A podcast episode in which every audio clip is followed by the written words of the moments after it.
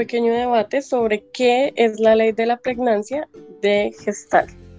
Entonces, como primer interrogante tenemos cuáles fueron los primeros inicios de la ley de la pregnancia. ¿Tú qué nos puedes aportar al respecto, Natalia?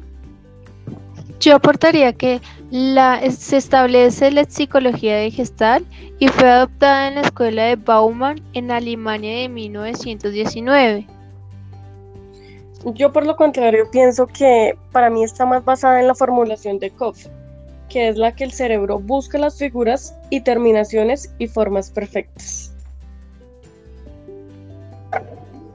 Bueno, eh, acerca de la pregnancia, pues esta proviene de impregnar, es decir, es la acción y el efecto de introducir moléculas de un cuerpo, por ejemplo, cuando eh, tendemos a percibir imágenes completas donde no las hay. Entonces, ¿qué está haciendo nuestro cerebro?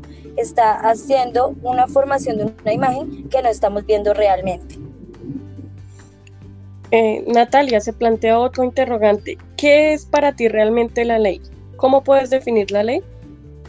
Yo definiría la ley que es el principio de pregnancia, es una ley que describe cómo la mente humana organiza los percibidos del modo más simple y coherente posible, dando referencia a la forma completas y próximas semejantes, simétricas, ordenadas y continuidad de lo que la eh, mente humana puede captar ante una imagen que es un poco abstracta.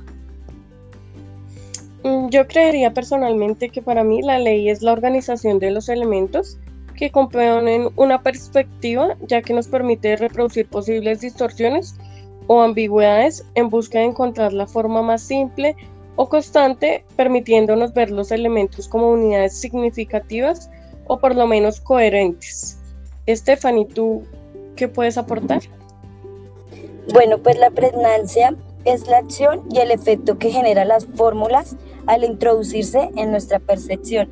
Entonces, como lo decía ahorita, es lo que hace que nuestro cerebro eh, haga una percepción de la imagen que está viendo, pero que realmente no existe quizás en lo que nos están mostrando. Ok. Como tercer interrogante, bueno, ¿cómo podemos describir de otra manera también esta ley de la pregnancia de gestal? Eh, también podemos describirla como hemos de averiguado, ya también llamada la de buena forma. Ok, y Stephanie, ¿tú qué opinas? también la podemos conocer, como la ley de la simplicidad. Exacto. Yo como aporte personal diría también que podemos ver el en esta ley. Y pues esas serían las tres formas en que podemos describir también la ley de la pregnancia o llamarlas. Eh, muchas gracias. Espero que sigamos aprendiendo más de las leyes de gestal. Y a continuación pasamos con la ley de la continuidad.